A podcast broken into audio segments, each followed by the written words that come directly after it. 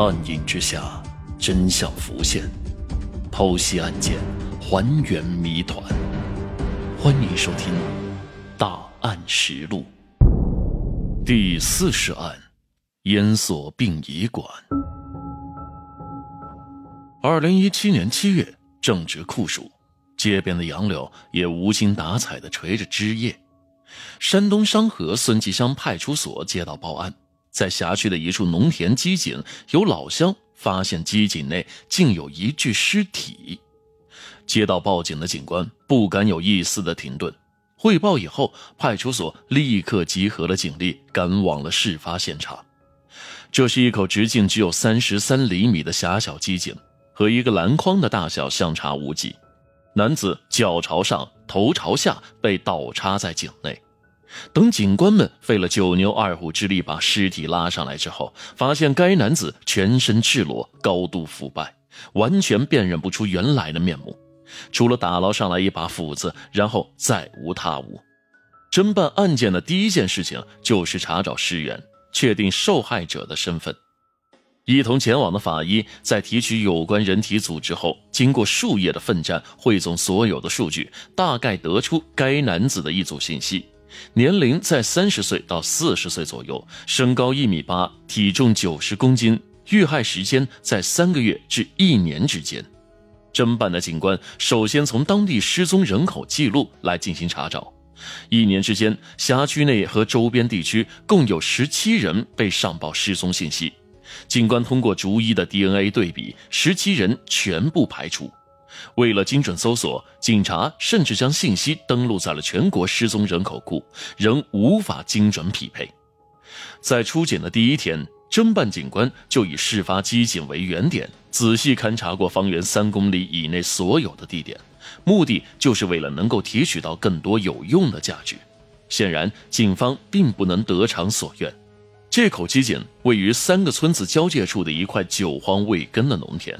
很多人甚至都不知道这里有一口井，就连农田的主人都说，以前劳作时只有在干旱季节才能偶尔想起打点水上来浇一浇地里的庄稼。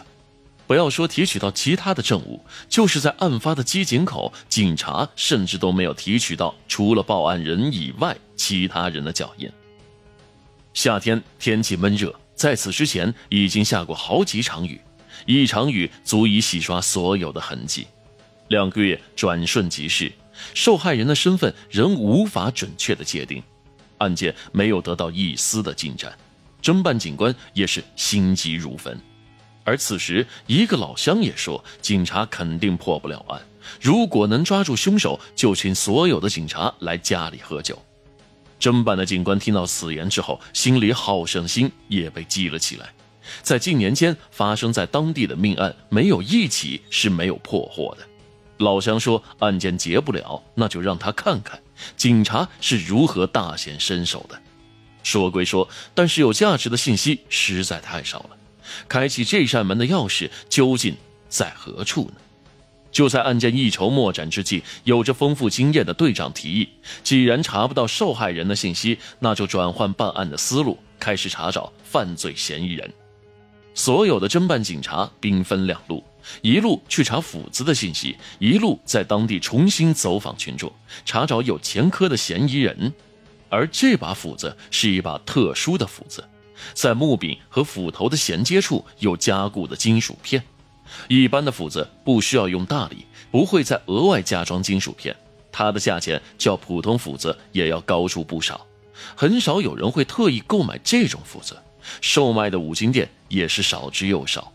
第一分队的警察们逐一询问街上所有的五金店主，终于在一处得知，当地只有一家才会售卖这种斧子。警方询问店主是否有买卖记录，而店主却说时间久了，根本不记得斧子到底是卖给了谁。不过用这种斧子的人很少，所以在零九年十二月，店主一共进了八十把斧子，卖出去的有十三把。在二零一零年一月二十八号以后，一把也没有卖出去过。警方由此推测，事发的时间会不会在二零一零年一月份呢？与此同时，第二队的警察也有了新的线索。事发的机井地处偏僻，不要说是外地人，就连本地人都很少知道。这说明凶手极有可能是本地人，对地理情况也是极为熟悉的。在不断的摸排走访当中啊，警察们将视线锁定在本地一个名叫王熙元的人身上。这个人的社会关系极其复杂，有巨额的负债，在当地呢开了一家养鸡场。王熙元刚刚购买了一辆仅有半年的小汽车，没有任何的刮蹭，却在当地的一家修理厂做了整车的喷漆。车辆已经停在修理厂有小半年了，但是呢，却不见王熙元来取车。一辆新车，即便是刮蹭，也只是做局部的修复就可以，不可能整车喷漆啊！不喜欢车的颜色还可以贴膜，完全没有必要喷漆。这个举动太反常了。警方在修理厂见到了这辆已经落满灰尘的轿车，经过里里外外仔细的勘查，终于在后备箱的备胎下面发现了一片带有暗黑色不明痕迹的树叶。如果是七叶不小心喷溅到，颜色仍然是鲜红色。但是这片树叶上的黑点颜色介于黑色与红色之间，只有人体的血液在干涸之后才会呈现出这种颜色。树叶上的黑点只有小小的一点给法医的鉴定工作也带来了挑战。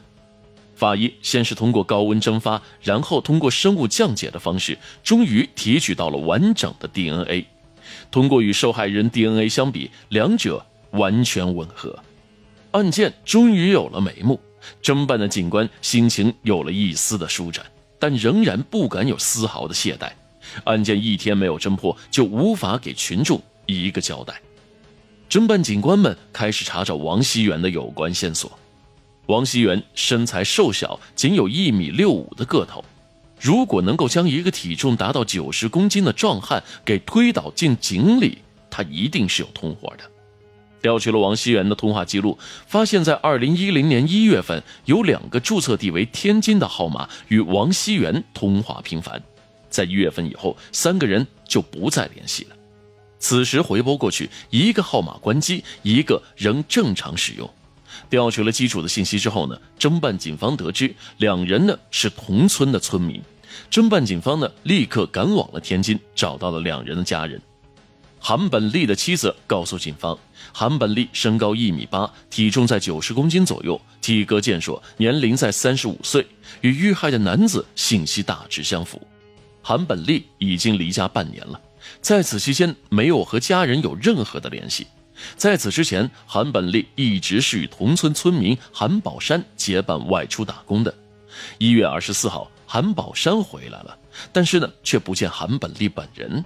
韩本利的妻子问韩宝山，韩宝山回答说：“他和别人又一起去打工了，我也不知道他到底去了哪儿。”明明两人不久之前还有过电话联系，关系要好的两人总是结伴而行。韩宝山却说不知道韩本利的行踪，他为什么要撒谎呢？这里面有什么不可告人的秘密吗？警方立刻提取了韩本利家人的血液信息。经过与尸体 DNA 相对比，确定受害人是韩本利无疑了。警方立刻对韩宝山和韩本利的行踪轨迹进行了跟踪，发现两人在2010年1月结伴来到山东商河。此后，韩本利遇害，韩宝山返回家中，再无外出。韩宝山有重大的作案嫌疑啊！侦办的警官呢，立刻对韩宝山采取了强制措施。经过多日的审问，韩宝山交代，他们两人在二零一零年一月受到一个叫王熙元的人的雇佣，去杀当地一个叫做张本林的男人。事成后呢，王熙元同意给十万元的佣金。来到商河，两人先后通过制造车祸，在张本林的车上安装定时炸弹，都没有能够将张本林给解决掉。由于张本林的命太硬，王熙元也着急啊，不断的将佣金涨到了十四万元，可两人总是不得手，再这样下去，事情可就败露了。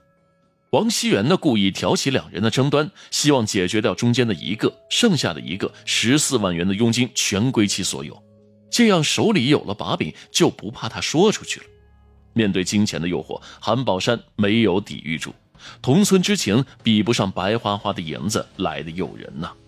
韩宝山先去购买了一把斧子，把韩本利打死，然后和王熙元一起将韩本利抛尸灭迹。